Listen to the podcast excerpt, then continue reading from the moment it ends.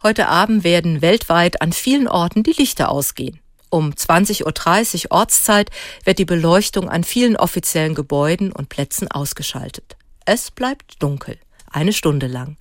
Es ist die Stunde für die Erde, Earth Hour. Diese Idee stammte aus Australien.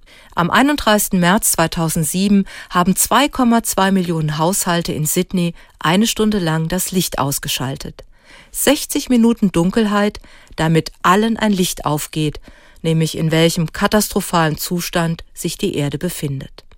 Das Beispiel wurde mit einem internationalen Aktionstag aufgegriffen und mitorganisiert vom WWF, dem Worldwide Fund for Nature, einer weltweit aktiven Naturschutzorganisation. Die Earth Hour wird seit nunmehr 15 Jahren am letzten oder vorletzten Samstag im März begangen und ist die größte globale Klima- und Umweltschutzaktion.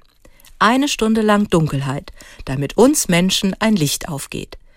Die Ausbeutung und Zerstörung der Erde muss endlich aufhören.